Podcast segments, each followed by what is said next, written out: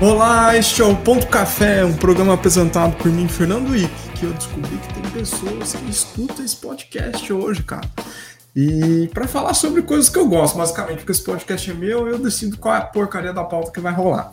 Então, é isso. Basicamente, nos últimos episódios você viu falando de DevOps, você viu falando sobre tecnologia, falando sobre open source, e faz tempo que eu não falo mais de agilidade. Enfim, vou arrumar um dia um pretexto para isso. E acho que tem, nos próximos eu não organizei muita pauta para os próximos, mas é, vai dar tudo certo no final das contas. Então, lembrando que tem um. A gente tem conta no Twitter, chama, que é TO Café Podcast, e o site, que é .café.fernandowick.com. Este podcast está em quase todos os melhores serviços de podcast. Hoje eu descobri via um colega meu e do convidado aí, que eu chamo, a gente chamava ele de Gandalf, é, que ele falou assim, pô, não tem lá no no Player FM, putz, não tem. Nem sei como pôr lá. Depois eu tenho que ver como é que eu ponho.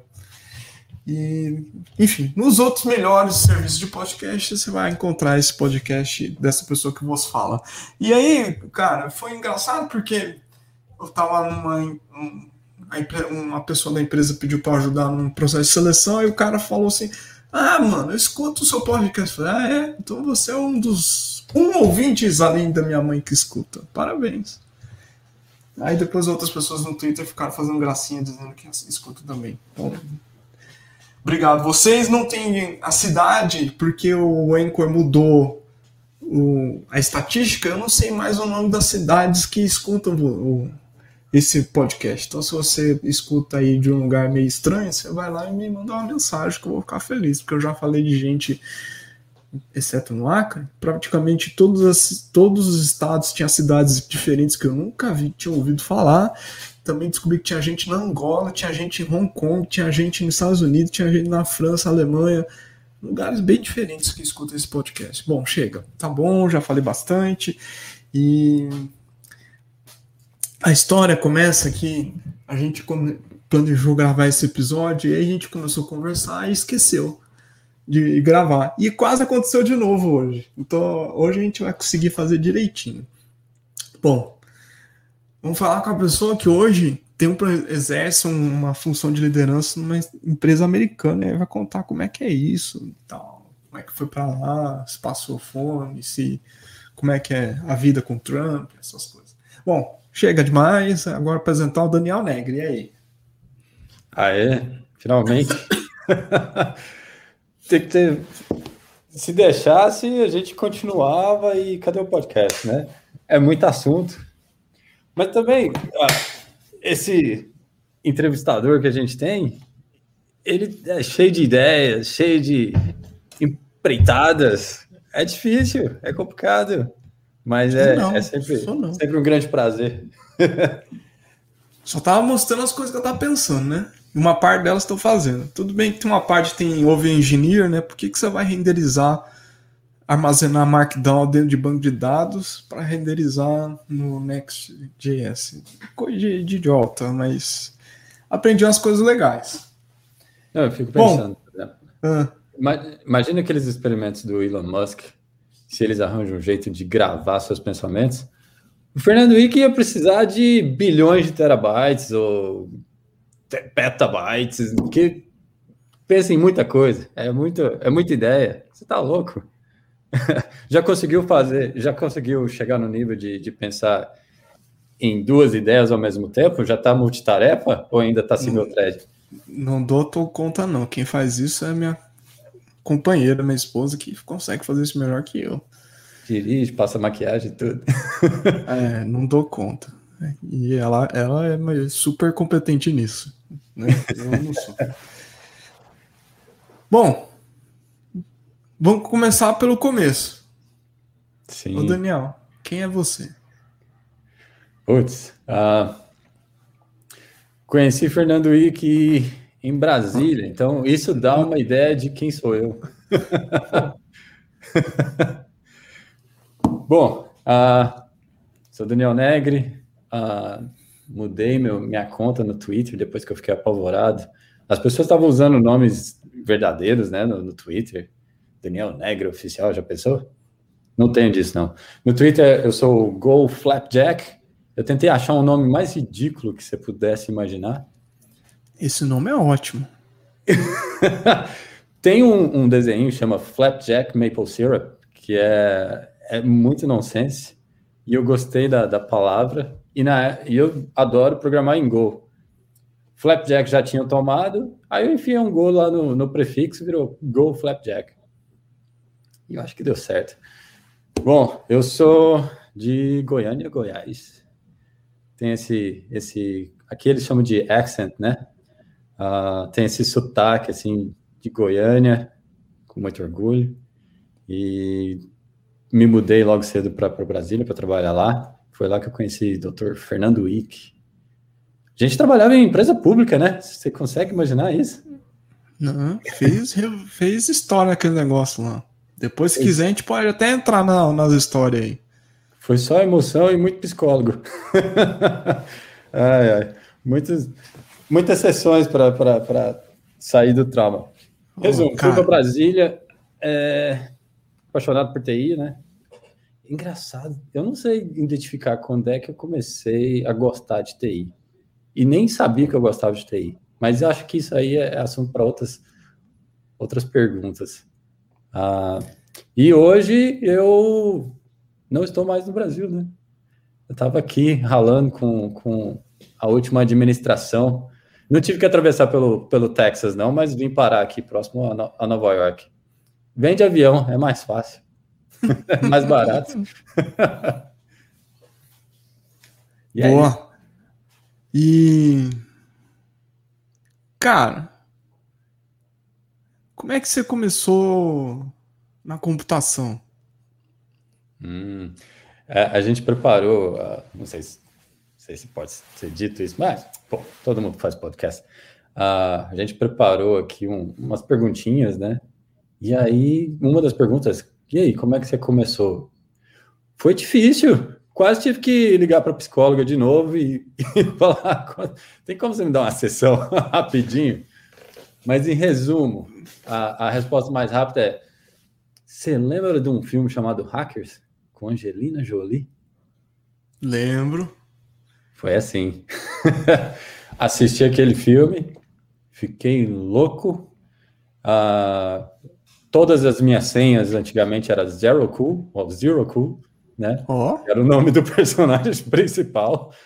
Uh, é muito esquisito que na, na época nem sacava quem era Angelina Jolie, eu só fui sacar que ela era Angelina Jolie, muitos anos depois. Na época eu fiquei fissurado, foi com os computadores mesmo. E os caras ainda andavam de patins, você consegue imaginar isso? Eles andam de patins na Grand Central. Para numa das, das cabininhas de telefone lá para hackear as coisas.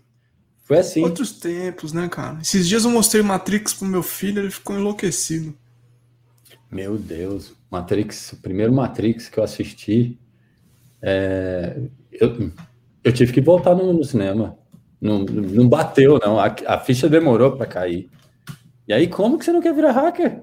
Né? E, aí, e assim foi. Com o filme,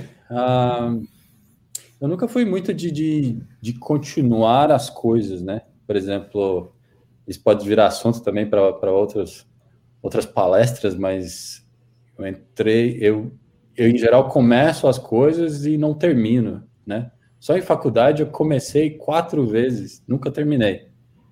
E, e eu percebi que. Você fez mais do que eu, viu? é, né? e eu percebi que TI foi uma das únicas coisas, computação foi uma das únicas coisas que eu, eu continuei. Uh, e comecei estudando desde cedo, tive muita sorte. Uh, e por aí vai. Essa, esse, esse assunto é longo. Você tem um, alguma pergunta em relação a isso? Não, cara, cada pessoa que vem aqui conta de um jeito. Tem gente que conta metade do, episódio só sobre o passado. Tem gente que vai rapidinho e vai para frente. Então, assim, convidado é você, você fala do jeito que você quiser. Ó, existia antigamente um site que chamava Hasta la Vista. Acho que é esse o nome E nesse site você podia baixar uns arquivinhos de como hackear as coisas. Né? Por exemplo, é... esse até que eu já sabia, não precisei ler nenhum, ar... nenhum arquivo. Como é que você faz ligação quando o telefone está bloqueado? Como que as pessoas bloqueavam o telefone antigamente? Lembra do telefone de rodinha? Uhum. Era só você usar o ganchinho lá para fazer as ligações? Uhum. Pois é, mamãe chegou a comprar o, o cadeado para travar o, o, telefone. Isso porque a gente deu sorte. Ah, na época, pouquíssimas pessoas tinham telefone, né? E aí aprendi a, a destravar o negócio, aprendi a, a, como se conectar em BBS, né? Tudo sozinho. E, e é isso. A, você assiste o filme, entra nos sites. Na época, se bem que na época do BBS ainda não tinha a la Vista, né? Mas a história começa de. Começa, assiste o filme, uh, procura aprender, arranja o computador emprestado, que na época não tinha computador, né? estraga o computador dos outros, né? e depois tenta conectar nas internets da vida ou nas BBS. Da BBS você arranja a senha emprestada da UOL ou da BOL ou sei lá o que tivesse na época para conectar na internet, porque seus pais recusavam a fazer, fazer assinatura de internet. Ah, conectava meia-noite, com aquele barulhinho gostoso do modem de 14 bps. É. Nossa senhora. e, é, e, essa é, e por aí vai, essa é a história uh, decide que, que para virar hacker você tem que aprender a, a, programar, né? E assim você começa a entrar no mundo da, da programação. Uh, como, como é que você começou a programar, Fike? Uh, eu, deixa eu lembrar aqui, eu, quando eu fiz ensino técnico em eletrônica, eu programei Pascal e Assembler. Pascal. Começamos da mesma forma. Pascal. Mas por que Pascal? Ah, porque é o que tinha na escola. Eu, Assembler, eu programava para o que era no processador Z80. Hum. E Pascal é porque eu, escre... eu naquela época, eu, a gente aprendia escrevendo no, no papel quadriculado. A, a, a... Nossa senhora. era tenso. Olha, entregando a idade aqui, né? entregando o passado. Hoje, hoje, com esse mundão de internet, é muito mais fácil. Não que programar é fácil. Ó, pra você ver, tem que esse negócio é louco, né? Ah, e como hoje em dia a gente fala muito de influencer, mas na época já existia influencer, né? Quem era o influencer? Era o vizinho, ou, ou, ou um conhecido. Teve um cara que, nem sei de onde ele apareceu, ele chegou e falou assim: COBOL não é legal. Você não. É, não perde seu tempo com COBOL, não. Vai para Pascal, que é muito melhor. E aí ele tinha um sisteminha de locadora que era todo feito em Pascal.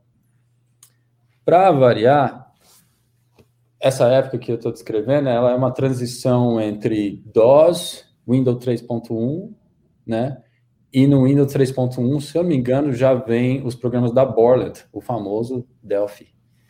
Delphi usava Pascal. Então, para mim, eu via Pascal como a linguagem do futuro. Nossa, era programação orientada a objetos.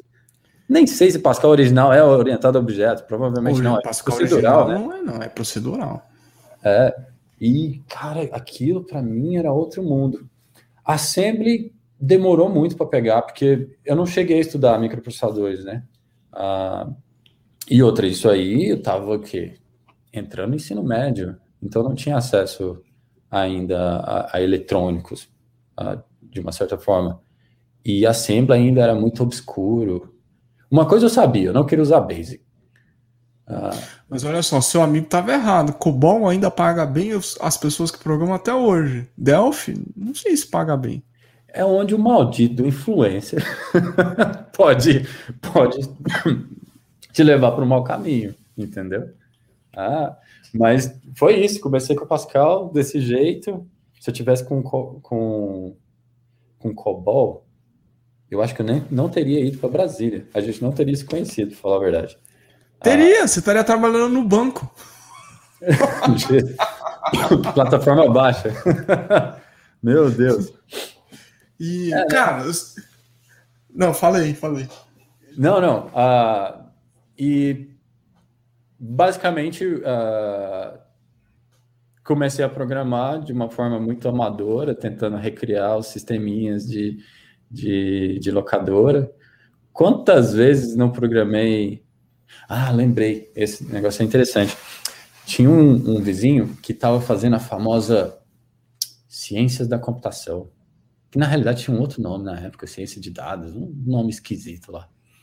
E ele precisava entregar um, um trabalho, só que ele não sabia programar. E aí ele descobriu que eu sabia programar e pediu para eu fazer o trabalho dele. Eu, como era, uh, como ele queria uh, me pagar e eu não sabia ainda como receber, o, o que cobrar, eu falei assim: se você deixar, se você me deixar usar o seu Super Nintendo por uma semana, eu faço o projeto para você. E foi assim. e assim comecei, virei um programador profissional. Fiquei jogando Donkey Kong por, por uma semana. Em casa.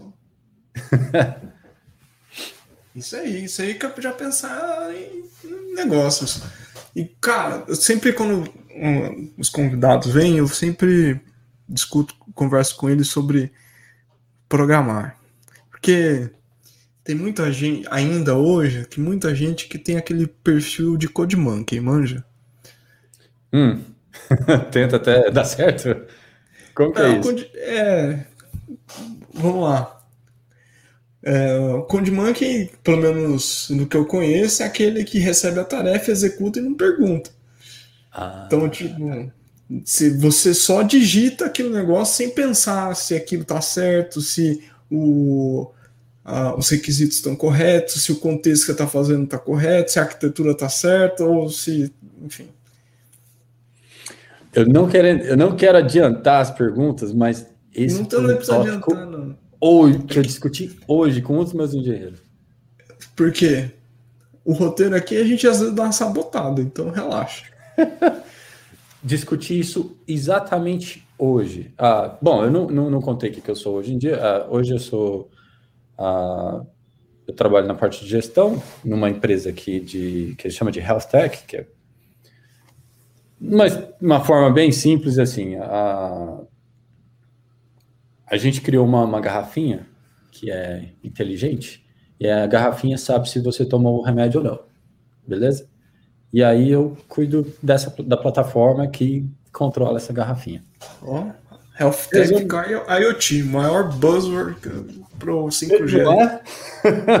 quando, ele, quando eu recebi o convite dessa empresa, eu achei que era spam. Juro. Eu falei, ah, que nada, esses caras estão querendo vender é palestra. Aí, quando eles me mostraram a garrafinha, que eu vi que o negócio era de verdade, a primeira pergunta é: por que, que eu não fiz isso antes? Né? Mas, bom, sem querer desviar muito do assunto, a, ó, se liga na conversa que rolou hoje. Eu tenho dois engenheiros. Um é sênior, e uma vez que você dá a tarefa para ele, ele se vira. Em geral, eu não tenho que descrever as coisas detalhadas, etc. E ele gosta de coisas que, que, em geral, são mais corretas. Por exemplo, ele prefere alterar uma API para deixar ela mais bonita ou mais coerente do que só falar, ah, deixa disso, tá funcionando, acabou. Esse é um perfil, beleza? E agora eu tenho um outro perfil, que é um, um dos meus funcionários que, um dos meus dos engenheiros, eu não gosto de chamar muito de funcionário, mas um dos engenheiros que trabalha comigo, que é ele se está funcionando, tá bom, entendeu? É, em time que está ganhando não se mexe. E, e ele sempre vai, ele em geral ele tem uma tendência de não importa o bonito, não importa o elegante e tal. E aí a discussão era basicamente o seguinte: em geral, quando a gente vai fazer review das pessoas ou para ver se recebe um aumento de salário, um bônus, um aumento de cargo, a gente tende a favorecer o cara que é que fala bem, o cara que quer tocar para frente, o cara que mostra iniciativa.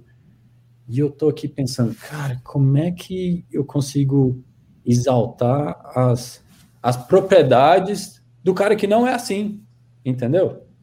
Será que eu tenho que transformar o time inteiro no, no primeiro modelo, nesse cara que é cheio da iniciativa, quer fazer acontecer? Ou não, eu tenho como exaltar o outro modelo, que é um cara que é, ele já prefere receber mais, mais mastigado, etc. Isso aí é pano para manga, isso é um assunto que é outro podcast. É, dá para esticar nesse assunto aí, fica tranquilo, cara. Em resumo, como que você consegue trabalhar com diferentes características uh, e como exaltar as diferentes características do seu time, sabe? Você, quando trabalhou no governo, você viu isso acontecer. Vi. Se você não, não dançasse que nem a. Se você não dançasse a música, você não se encaixa. É isso que você quer dizer? Não, quer dizer que todo mundo lá tinha seu. Quando a gente trabalhou junto, ah. Todo mundo lá tinha seu espaço de, de, devido de destaque e merecimento, assim, não tinha. Sim. Ah, as individualidades elas eram, eram de. E olha que tinha individualidade, hein? Oh. Isso aí é outro assunto de podcast, por exemplo. Como você trabalhar só com, com Dream Team, né? Não é fácil, não. Quando todo mundo é muito bom, é complicado. As opiniões são fortes. Achar um, um, consenso ali é complicado. Um detalhe que não tem nada a ver, mas recomendo. O Circo de Solé, já ouviu falar do Circo de Solé? Já. Tá postando pra caramba no YouTube, eles estão liberando os, os espetáculos, 60 minutos de espetáculo. E, e claro, eu como criador, engenheiro, pessoas que são interessadas mais na parte criativa do processo de construção, eu fico assistindo só o, o, o behind the scenes, é, o, a, vai ver o, o, o atleta que está atrás da, da, do número, né? Como que eles formam a equipe, etc. Eu acho que eu gosto mais dessa parte do que o próprio espetáculo em si. O espetáculo é incrível. Por mas que, é, que você gosta mais? Porque mostra como faz. Eu acho que mostra como que você chega o espetáculo, ele, ele não tem erro, né? Ah, ou pelo menos é o que a gente, é o que eles mostram, não existe erro. Mas não existe erro porque eles ensaiaram muito. E um detalhe que eles falam é como que você entra no Circo de Solé?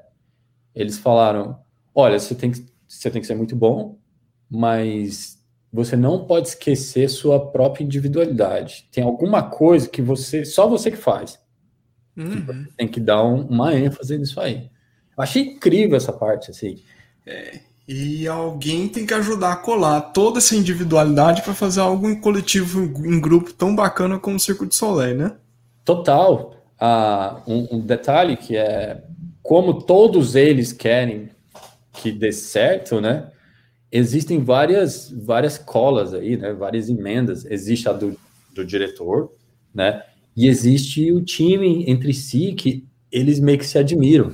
Tem uma cena, é, ó, eu fazendo propaganda do Cirque Soleil, tem uma cena em que o, o como eu chamo, o artista, uh, o malabarista, ele estava treinando, estava tava fazendo um aquecimento tal, e não sei o que. Ele fala assim: o mais legal de trabalhar no Cirque Soleil é que, por exemplo, num dia comum, aonde eu estou aqui fazendo uma, meu aquecimento, ele estava sentado numa bicicletinha ergométrica, só fazendo aquecimentozinho, exercício, né? E aí ele olhou para o lado e tinha uma pessoa que estava fazendo um, estava treinando o número dela de uma forma incrível, estava pulando para cima para baixo de uma argola na outra, não sei o quê. E ele virou para ver e quando ele percebeu, já tinha 15 minutos que ele já tinha parado de pedalar porque ele ficou impressionado só com o treinamento, só de ver aquele número. Sacou? É, é basicamente, você já é um cara muito bom, você já, já é, é renomado, reconhecido, etc. Quando você vê alguém do seu time fazendo alguma coisa muito massa, esse negócio de parar e admirar, isso aí dá uma cola boa no, no time. Isso aí dá uma boa dinâmica. Você tem que ter admiração pelo próximo, tem, tem que. E achar essa dinâmica, fazer, formar o time de uma forma. O rapaz que você tinha acabado de, de, de mencionar, senhor Gandalf, também conhecido como Daniel Sobral. Você sabe que eu visitei, né? Eu fui lá na, na cidade dele, Boulder, inclusive estou querendo me mudar para lá. Ah, é, quem não admirava o Gandalf? Quem não tinha medo de Gandalf, né? Eu, eu tinha um total respeito e medo de Gandalf. E ele. Medo por quê? Ele era gente fina. Sim, mas vai, vai entender a psique humana, né? Ah, é uma mistura de respeito com. Você não fala bobagem perto dele, especialmente no, no domínio dele. E, e, ele nem ia te distratar se você o fizesse, mas, tipo, por que, que você vai fazer uma, falar uma bobagem, né? Ah, o Gandalf era um cara que eu admirava pra caramba. O time em si, eh, que a gente trabalhou junto, eu vou falar alguns nomes que são bem conhecidos, né? No Twitter, faz podcast. Guto, por exemplo. O Guto para trabalhar era uma máquina. Meu Deus, digitava feito um louco. Achava que ele tinha que trocar de teclado a cada mês. Ah, gostava de digitar documentação, que eu nunca entendi. Nunca fui bom para escrever documentação. E ele escrevia tudo, documentava, fazia wiki. Isso aí era incrível. E muitos outros que a gente conhece. Ah, tinha um rapaz lá, não sei se você lembra, Dr. Niesso. Viajei com é. ele, gente boa demais. Eu era impressionado. Ele era bom tecnicamente, mas eu aprendi muito o que a gente chama hoje de soft skills. Uh, eu, eu, eu, chamo aqui, né? Eu não sei como foi traduzido isso. Ou, aqui, continua, aqui também é soft skills. É, me avisa, porque, pô, faz quase 10 anos que eu tô aqui e, e às vezes eu fico dando essas bobagens. Uh, acho que no, no, último podcast que a gente estava junto, eu falei, não, porque aqui tem muito recrutador. Você já chamou lá do lado, já tirou muito. Eu falei, aqui também tem recrutador, você é bobo. Bom, faz tempo que eu não estou aí. Bom, Nieso. Nieso, ele chegava na empresa e ele conhecia todas as pessoas da empresa e ele sabia como chegar nos lugares, né? Uhum. Ele, ele sabia os perfis das pessoas, as pessoas chamavam ele para não só pelo trabalho, mas eles queriam é, colar junto com, com o Nieso.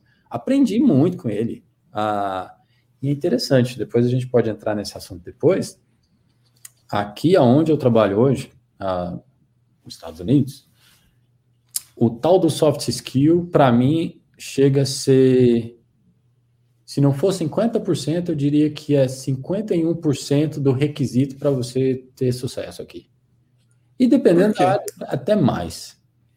Por quê? Falando de tecnologia, né? De tecnologia? É. Você pode ser extremamente bom, mas se não der conta de convencer as pessoas a, a, a colar junto, é difícil. De formar o grupo. Quer ver um detalhe? Vou, vou puxar um pouco de saco do, do, do Fernando. A gente está andando sobre assuntos, né? Mas vou, vou dar uma puxada de saco. Até porque sou convidado, eu posso. Né?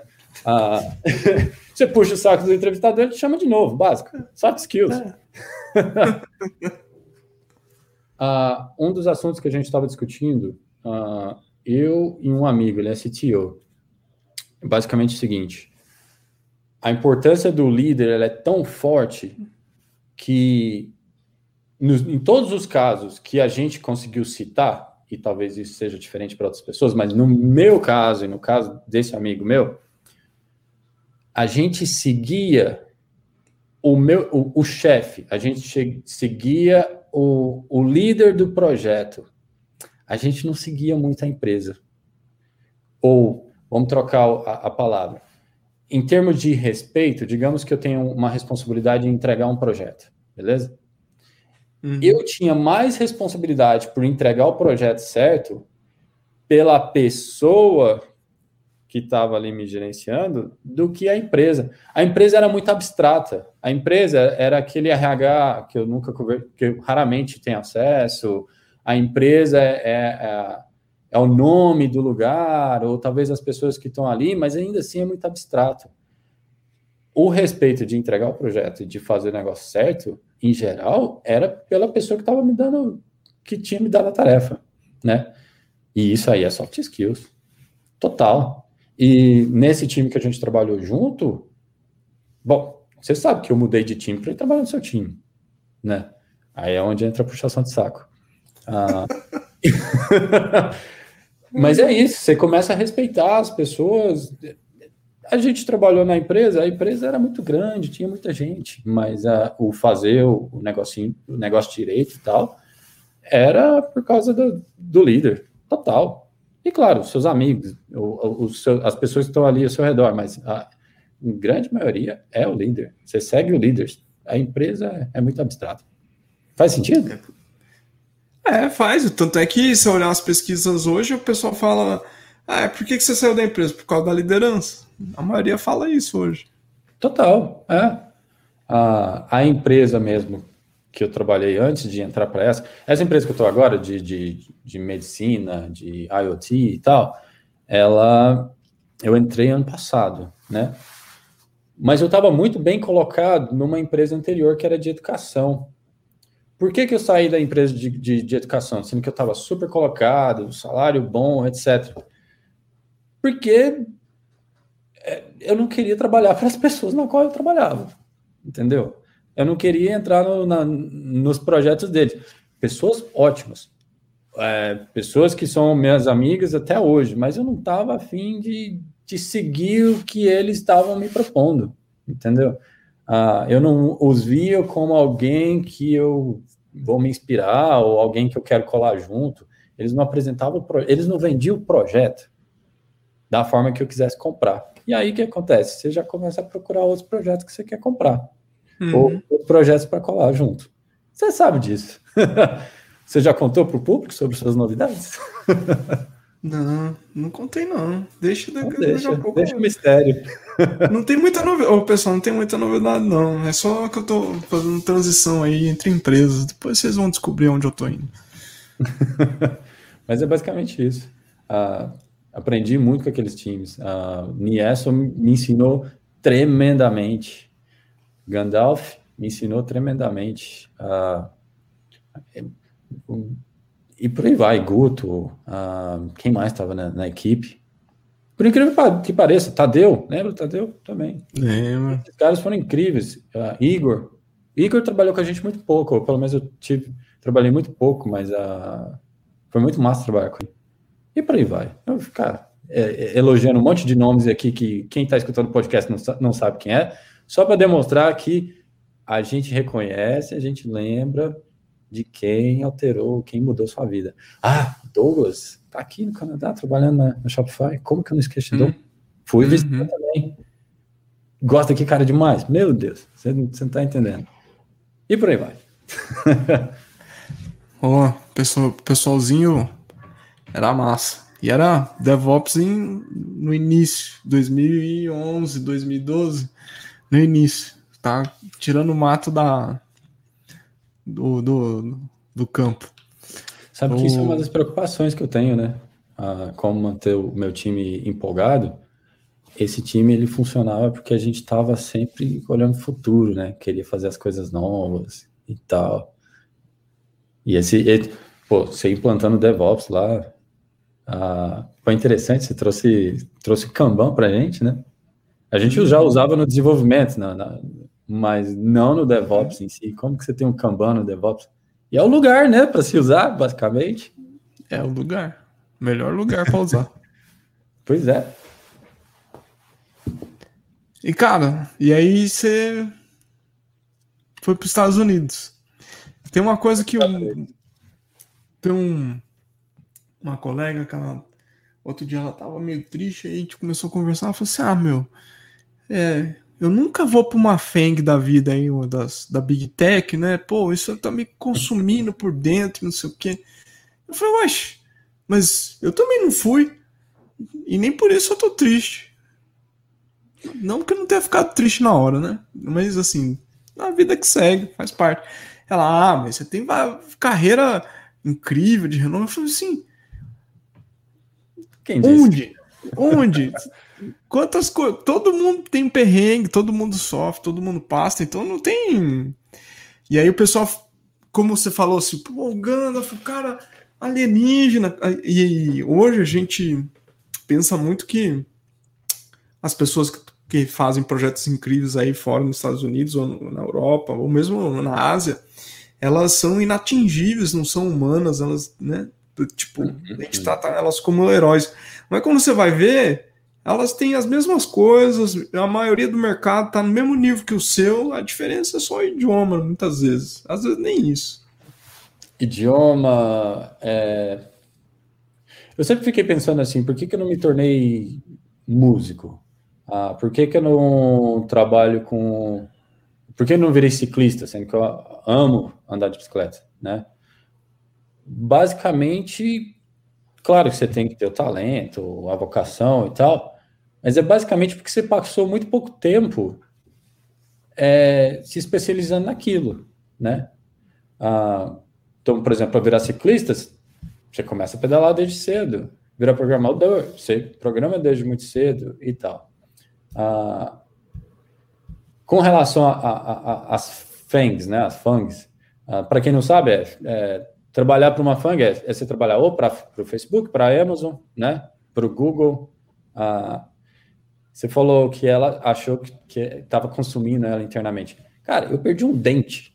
Você consegue imaginar? Eu perdi um dente fazendo entrevista com esses caras. A gente falou, como assim? É, no, eu fiz entrevista com todas as empresas, todas essas que você falou, e eu cheguei a um nível de estresse tão grande que um dia rachou um dente meu. Caraca, velho.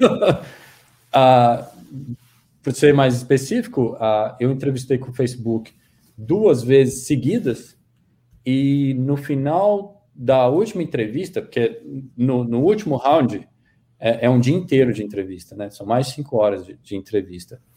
É, terminando um dos últimos algoritmos, que inclusive eu até sabia, estava tranquilo. Terminando um dos últimos algoritmos, achando, pô, isso aqui agora vai rolar.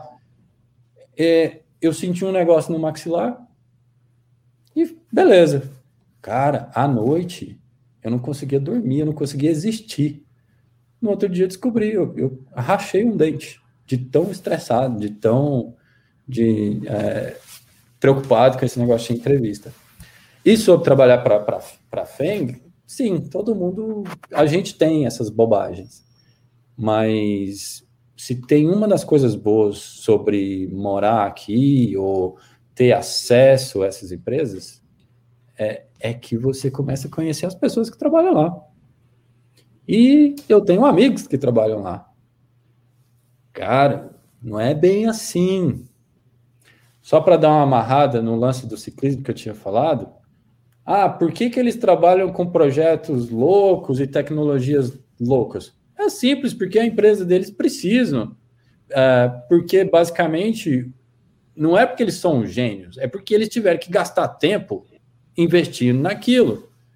Né? Por exemplo, qual foi a última vez que eu precisei criar um roteador ou um firmware de roteador sozinho, na mão? Nunca.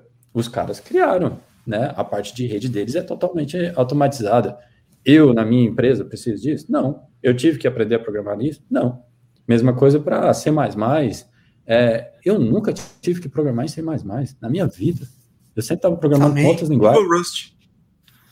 Não é? então é isso. E você começa também a tirar. A, a, eu era muito. Eu sofria muito porque eu não sabia os detalhes do kernel do, do Linux. Falei, pô, será que eu vou morrer sem mandar um, um PR lá? Será que eu nunca vou conseguir contribuir para o kernel do Linux? Eu não preciso, minha vida não, não rola ao redor do kernel do Linux, entendeu? Eu não, não tô. Então é muito difícil fazer essa transição com algo que não tem nada a ver com a sua vida. E aí você tem que chegar, tem que conhecer as pessoas, tem que ter uma certa maturidade e meio que focar. Pô, se eu não trabalho com kernel do Linux, eu vou focar em algo que eu sei. No meu caso, eu sei fazer web. Né? Vou fazer API, eu vou ser o melhor cara de API do mundo. É, vou traba trabalhar para uma empresa que permite que eu tenha projetos massa. Eu não preciso trabalhar para o Google. Entendeu? Isso aí. Daqui a pouco minha empresa vai ser maior do que a do Google. Até porque a entrevista deles é muito chata. A do Google, eu não, não vou. A gente não gosta de dar, dar muitos nomes, é, mas a do Google pô, algoritmo em Google Docs. Eu gostaria até de trabalhar para vocês na época lá, mas, pô, algoritmo no Google Docs é complicado. aí você aí complica. É, cada lugar tem, tem sua peculiaridade pro bom e pro pior, né? Não tem jeito, sempre é. Chegou sempre a fazer tem... entrevista com esses caras? Eu fiz uma vez no Fisley, mas na época eles. É, o que eles estavam mexendo não era o que eu queria mexer, aí eu desisti. Depois até tive interesse, mas passou assim, não foi. Nunca tive interesse de mergulhar e aprender ou estudar algo para fazer. Agora que eu estou estudando mais para fazer minhas coisas, mas não, não é algo que me lembro, apetece, não. Eu só lembro do Gandalf, o grande Gandalf. Gandalf fez é, especialização no Japão, só sobre algoritmos, beleza? Acho que ele sabe um pouquinho sobre algoritmo. E aí ele, na época que a gente estava na IBC, em 2007? Ah, Foi 2009. 2009, né? O Google pagou para ele vir para cá. Se não me engano, até duas vezes, não foi só uma. Vim para cá para entrevista e, e ele poderia programar ou em C++, Java ou alguma coisa. Eu não sei se ele podia usar Python.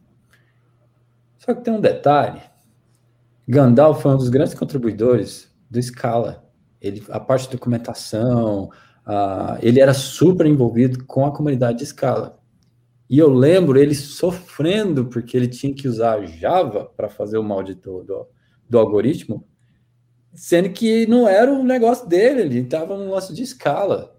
Uh, tanto é que eu acho que ele entrou para uma empresa especializada em, que usava muito escala e não, não faz sentido, sabe? Uh, que seja.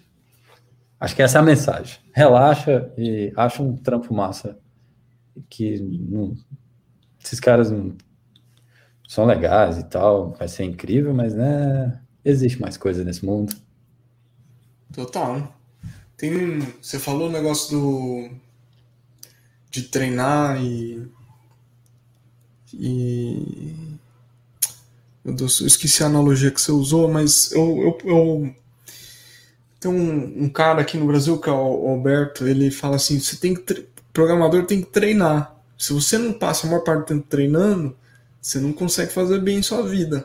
E eu, fiquei pensando assim, acho que tem uma, uma leve adaptação no que ele fala, hum. que é assim, eu gosto muito de basquete. E como é que funciona o basquete? É, são cinco pessoas contra cinco que estão ali em quadra, mais, mais o staff, mais os reservas, mas aquele jogo é relativamente intenso comparado com o futebol, porque são as cinco que forma dinâmica em 24 segundos, tem que enfiar a bola na cesta ali, e aí tem que nunca a estratégia que o treinador montou, ela consegue ser executada perfeita. Sempre tem alteração no meio do caminho, porque você não combinou com o adversário que ele tem que se mover de um jeito ou do outro.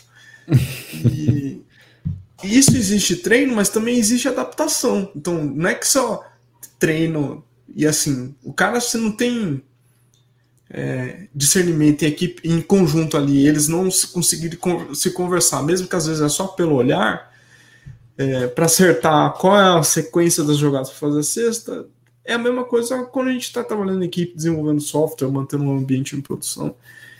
Do tipo, ah. se não tem. Se as coisas não se casam ali e você não tem uma boa comunicação, não vai rolar. Então pode ser que um time que não tem os melhores profissionais do mundo, consiga executar e fazer coisas incríveis como um Dream Team.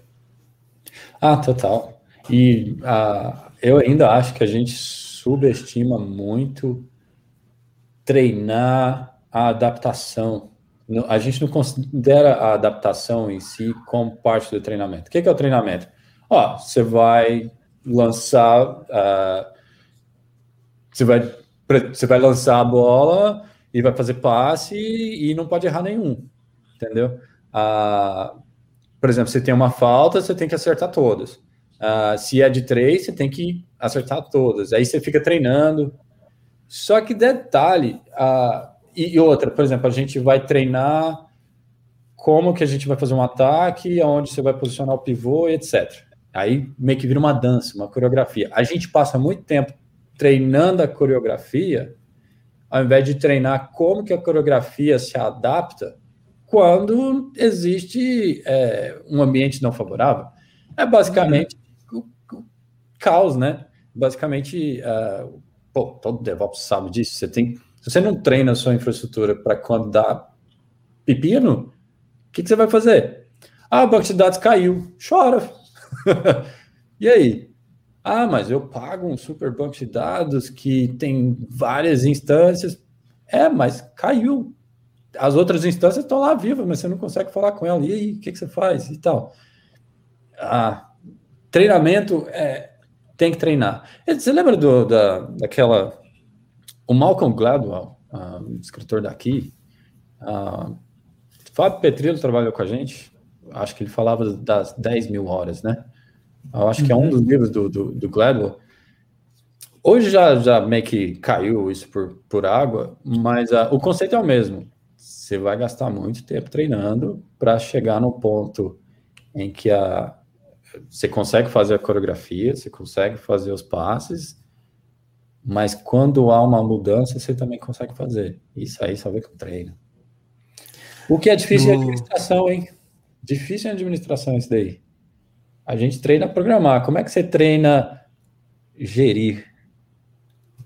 Ah, Se não com o tempo. Esse é um bom ponto. Porque começa que quando você sai da área técnica e vira gestor, hum. você no final você está pivotando a carreira. Então você começa do, quase do zero de novo. Voltou na hora zero, né? Voltou. você virou um. O que chega a ser uma maldade, né? Uma vez aconteceu isso, na minha empresa, ou na, não na minha empresa, na empresa que eu trabalhava. Essa frase me marcou pelo resto da vida, porque tem mais de 20 anos essa frase, até hoje eu estou com ela na cabeça. Uma vez tinha um dos engenheiros, um dos, dos desenvolvedores, que ele era muito bom. E eu lembro que o grupo de gestores queriam promovê-lo, né? O que é óbvio, né? O cara é muito bom, tem feito trabalho legal e já estava na hora de promovê-lo. E eu lembro que uma das gestoras chegou e falou assim: "Mas se eu promovê-lo, eu vou perdê-lo". Cara, isso deu um nó na minha cabeça que bom, hoje eu acho um absurdo o que ela, que ela disse. Eu acho que no fundo quem escutou também achou um certo absurdo, mas tem também um ponto, né? né? Ah, como que resolve essas coisas? Como que você chega para você e, e, fala, vou promover o Fernando, vai virar um gestor? é, eu, eu para mim esse tipo de coisa, assim, eu, quando, eu não, hoje eu não estou na posição de gestão, mas quando eu, eu, sempre estive na posição de gestão, é assim, eu levantava o que, que eu vou fazer hoje para preparar para as pessoas serem melhores do que eu. Hum. Sim, óbvio. Não, não é tão óbvio. Não é óbvio. o óbvio nunca não é, é óbvio, né? É, é, não, é, não é tão óbvio, porque você está falando, no fundo você estava assim, eu estou preparando as pessoas para assumir a função da minha função. Né? Exatamente. No final das contas. E então, se você faz isso, quer dizer que provavelmente você vai estar junto lá para baixo, formando outras pessoas para assumir a função dessa pessoa que, que é mais sênior e vai e pode ser promovido. Se você fez isso certo, então você fez um processo de. Fez, você é um bom líder. Se não, cara, não, não promover se torna uma opção. E aí mostra o quão, o quão mesquinho você é como liderança. Minha, minha esposa trabalhou para uma multinacional cervejeira, né? uma das maiores aí do Brasil e tal. E eles tinham um misto de. Eles tinham a cultura daqui, só que adaptada aí, e todos os prós e contras que isso pode uh, que vem junto, né? Uma das coisas que era interessante, e eu já usei isso, inclusive, em entrevista, porque eu uso eu mesmo. É, nessa empresa multinacional, se você é um líder e você está querendo subir na sua carreira, digamos que você, por exemplo, é um tech lead ou um líder técnico e você quer se tornar um diretor, por exemplo, você quer passar para outro, um maior. Você não pode subir, não tem como você subir, se você não tiver alguém para colocar no seu lugar. E como eles tinham a prioridade de contratar de dentro, a sua única saída é treinar. Você vai ter que treinar alguém, deixar alguém preparado para ficar no seu lugar. Né? Nesse caso é muito específico. Ah, para mim subir, eu vou ter que colocar alguém.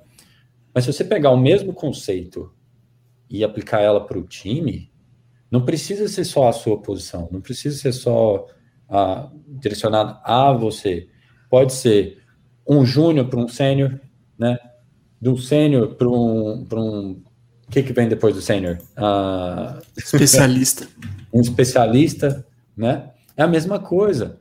Uh, e, e aí, meio que. Apesar de eu achar pavorosa a frase que, que a outra gestora lá disse, que ah, se eu subir esse cara aqui, quem que vai fazer o trabalho dele? Para mim isso é um absurdo, mas nesse caso dá certo, né? Se você prepara o seu time aonde eu tenho alguém para substituir quem está acima, tranquilo, não tem problema. Faz sentido? Faz sentido, total. Por um momento eu achei que você tinha travado. Não, mas é que travou mesmo. A internet está é. dando uma baleada aqui, eu já estava quase ligando o 4G, mas faz parte. Se vocês perderam um pedaço do episódio, paciência, galera. E é interessante que do, do nosso arquivinho lá, o... não estamos seguindo nem um pouco, já desviando. Não, estamos seguindo ali, mas um pouquinho é, diferente, mas estamos seguindo. Eu só vou ligar aqui o meu 4G. Porque eu, eu tô com a impressão que a, a, internet vai me derrubar de vez. Então, galerinha que tá ouvindo aí, segura 10 segundos.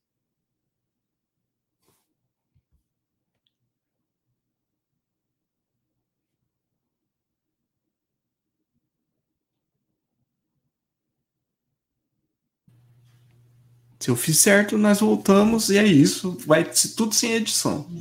Tá de volta. Já voltou. Deu tempo de tomar um cafezinho, pegar uma água. Opa, e aí, e aí eu não vou editar esse negócio não que dá trabalho. Então, mas a gente tá seguindo ali, não exatamente no, a risca, é porque, cara, é isso.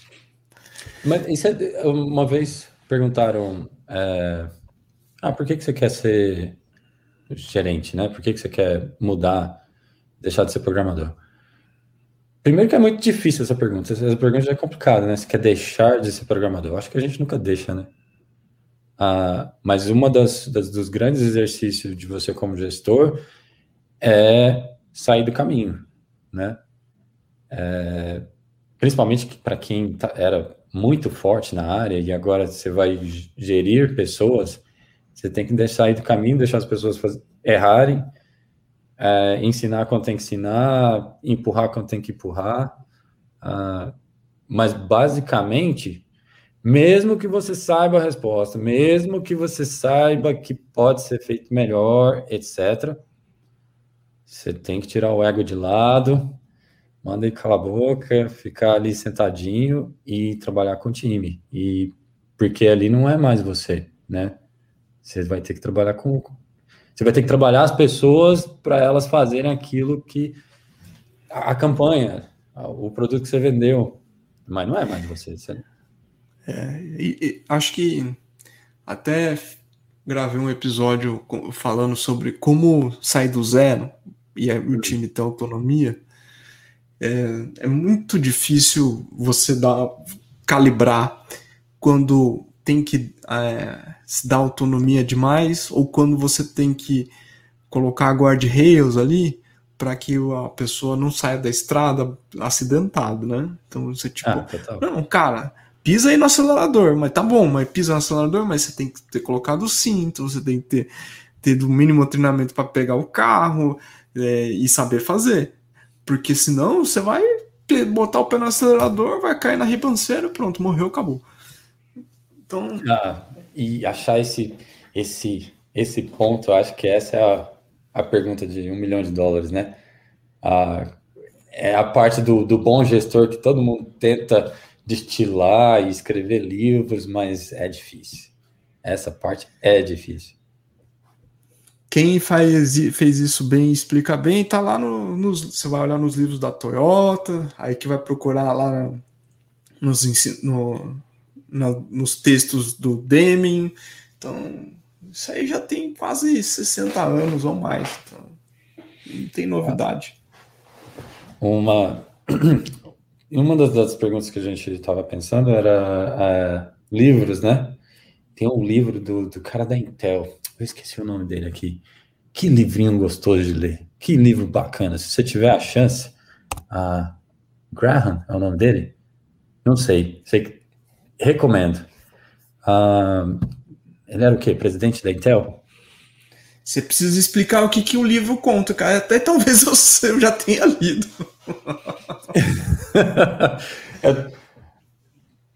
O que, que, eu, que, que eu mais gostei do livro? Uh, primeiro, porque ele tem que fazer a administração dele é, é, ele não administra só uma empresinha, só uma fabriquetinha, né? Ele, ele viajava aí para as coisas. Eu gosto, eu gosto muito na, na, parte do livro que ele descreve meio que o cotidiano dele, né? Ah, eu tenho uma, uma palavra que eu só fui descobrir depois de muitos anos, que é o tal do nudge. Nudge é basicamente quando você dá uma só a cena para a pessoa do tipo, aham, uh -huh, uh -huh, sabe? O famoso segue aí, uh -huh, não, beleza, é, e aí era é basicamente isso, né? Na, na na, na construção do que, que ele vai fazer durante o dia, tinha os quadradinhos lá dos nudges, do tipo, a, é, a equipe dele vem conversar com ele, traz um, pro, um problema, e ele só vai falando, aham, beleza, ok? E, e, e, era, era tudo muito calculadinho, era, era, existe, aquilo não era só, o que eu quero dizer é que, assim, é meio que já pensado, ele já, ele já tinha meio que planejado aquilo. Ele só não ia, que aqui eles chamam go with the flow, né? Uh, não só acontecia, existia um pensamento, existia meio que um planejamento. Ele já falava, ah, esses assuntos aqui, ah, isso aqui eu já sei que eu já posso dar um aham para eles e, e, se, e, me livrar. Para outros, não, eu vou marcar um, um, um, um follow-up, vou, vou olhar isso depois.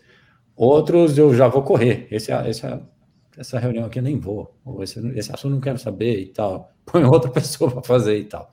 E é muito interessante ele montando a escalazinha dele, o que, que ele acha que é, é importante ou não no dia. Porque querendo ou não, no dia é 24 horas, né?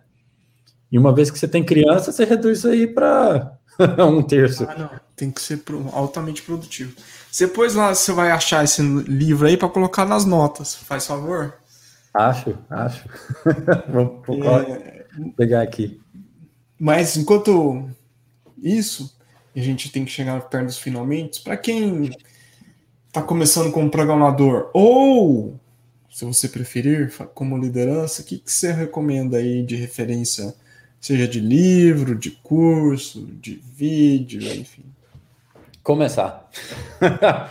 tem, uma, tem uma história aí que eu vou tentar ser bem sucinto, porque Uh, a gente não tem muito tempo, mas eu vi um Twitter esses dias de um rapaz que eu nem seguia ele. Provavelmente alguém que eu sigo deu um like e tal. Basicamente ele descreve assim: minha namorada começou a entrou, começou a programar. E ele ficou super feliz porque agora ela já estava abrindo abrindo VS Code e tal, né? E e aí eu escrevi no deu um reply lá, nem cara nem nunca me viu e tal. Eu falei assim, cara, é, minha esposa passou por isso aí. Minha esposa trabalhava para essa multinacional, descobriu que não era o lance, é, e ela já gostava meio que de TI, talvez por isso que se casou com um cara de TI, sei lá, vai entender. Ah, e ela um dia chegou e falou assim: vou entrar no bootcamp. Sem querer fazer propaganda de bootcamp, porque esse é um assunto delicado. Mas um dia ela chegou e falou assim: vou fazer. Aí eu falei, pô, tá, beleza e tal, mas você não quer aprender sozinha, né? Porque o meu jeito é de aprender sozinho. Ela falou assim: não, eu não sou você. Beleza? Eu fiz. Ela, não, eu preciso de professor, eu preciso de estrutura, eu preciso de pessoas que me perguntem, e aí, terminou? Porque se não for assim, eu não vou fazer. E eu me conheço, e eu vou entrar nesse curso. Aí eu perguntei, tá, quanto que, quanto que é o curso? Na época, era 18 mil dólares o investimento. Só que detalhe, a gente ainda nem tinha um visto permanente. Para dar uma ideia, a gente demoraria no mínimo três anos juntando para conseguir juntar, para conseguir ter esse, esse, valor. 18 mil dólares era muita grana. Só para ter uma ideia, dá para comprar um carro zero, um Corolla zero, com 18 mil dólares. Beleza? Aí eu falei, tá, mas e aí, né? Ela falou assim: não, você não paga, você só paga depois que você termina o curso. Eu falei, tá, tá certo. Essa modalidade tem umas empresas que fazem aqui também. Tem todos os prós e os contras com isso daí, né? Mas ela, ela peitou, ela falou, vou fazer. E eu fiquei muito chateado com esse negócio. Porque eu falei, pô, você vai pegar todas as economias da casa e vai investir nessa. E ela peitou, ela falou, vou. Resumo da obra, porque a gente não tem todo o tempo. Ela fez, terminou. Aí você fala assim: nossa, fez bastante entrevista, deu certo, final feliz. Não, as coisas pioram antes de melhorar. Cara, tudo de ruim aconteceu. O mercado quebrou, era uma época que não se, não se contratava. E detalhe: se você não consegue o emprego e a quantidade de entrevistas, uh, durante a semana, por exemplo, você perde o, dinheiro, o direito de pegar o dinheiro de volta. E aí você tem que pagar lá o dinheirinho, beleza? Ou, ou você não vai receber o dinheiro de volta. Tudo de errado aconteceu. Ela participou de todos os processos de entrevista, os processos de entrevista nada a ver. A gente já falou sobre entrevista em outros podcasts. Gente, arruma isso aí, pelo amor de Deus. Pior processo para trazer pessoas é, é o jeito que a gente entrevista. Resumo da obra ela conseguiu. E foi interessante que quando ela conseguiu, ela não conseguiu só um, ela conseguiu foi dois, três ao mesmo tempo. Então, por exemplo, hoje ela trabalha para uma das maiores empresas de monitoramento, né? Eu vou dar um, um símbolo, mas não vou dar o nome da empresa. Tem um cachorrinho na empresa, o, o símbolo uhum. é um uhum. cachorro, né? Ah, claro, foi difícil. O pessoal perguntava sobre Kubernetes para ela. Ela mal sabia que, que era um mal sabia que era um aplicativo né? Ela tinha que saber o que era container, virtualização, Kubernetes. Aprendeu. A semana passada foi o, o review dela. Sabe o que aconteceu? Um ano depois, promoveram ela. Agora ela já está, virou gerente. Peitou, foi lá, sofreu, pão que o diabo amassou, deu tudo errado, mas, hey, deu certo. Aí ah, a outra empresa, por exemplo, que ela conseguiu a vaga, LinkedIn. Lembra da Feng que a gente falou no início da entrevista? Minha esposa uhum. conseguiu trabalhar para uma, ou conseguiu uma vaga na, em uma das Fengs e eu não consegui. Tem 20 anos que eu programo, tem 20 anos que eu estou nessa carreira. Ela foi lá e conseguiu. Tem lógica. Então, o que, que eu recomendo? Começa. Peita alguma coisa, entendeu? Se pegar um livro qualquer, lê o livro, faz exercício, entendeu? É o que eu recomendo. Boa. E a gente sempre no finalzinho tem aquela dicasinha marota de filme, livro, whatever. Não, não precisa ser técnico, né? Filme, livro? Cara, eu tô curtindo. Eu tinha escrito outras coisas, mas eu tô curtindo muito esses vídeos da, do Circo de Solé, a parte de criação. E eu gosto muito quando você pega paralelos de indústrias que não tem nada a ver com a sua e, e vê se se casa, entendeu? E claro, é bonito o vídeo pra caramba e tal. Uh, e, ó, cuida da sua saúde. Voltei pro. Comecei a andar de bicicleta agora. Já me ferrei também, já me machuquei e tal, mas, ó, noite e dia. Tem que fazer exercício e acha um que você gosta isso. Qualquer um. E pra gente, né, que já estamos ali nos 40 e alguns, né? A, uhum. a conta vem. A conta vem e ela é cara, muito cara. Então, arranja alguma coisa que você gosta de fazer, mas faz. E exercíciozinho aí. Pô, a minha é, é, é, nerd porque eu tenho passado muito tempo programando. Então, eu descobri um projeto na HashiCorp que você vai dizer, pô, os caras só fazem coisas em Go, só aquelas coisas de infraestrutura incrível tal. Não, foi em Next pra, na extensão do MDX para renderizar Markdown. Puta, negócio incrível. E tô usando lá no meu projeto de estudo. É... Pô, cara, é muito bom. E o cara que mantém esse negócio me respondeu no Twitter, super gente fina. Então é isso, galera. Obrigado aí pelo, pelo tempo de vocês e nos aguentado até o fim. Se gostou, não sei se tem joinha, você vai lá, comenta nas redes sociais, comenta comigo, comenta com o Daniel. E fica até a próxima, a gente se vê. Valeu? Isso aí. Obrigado, pessoal. Valeu, galera. Até mais. até mais.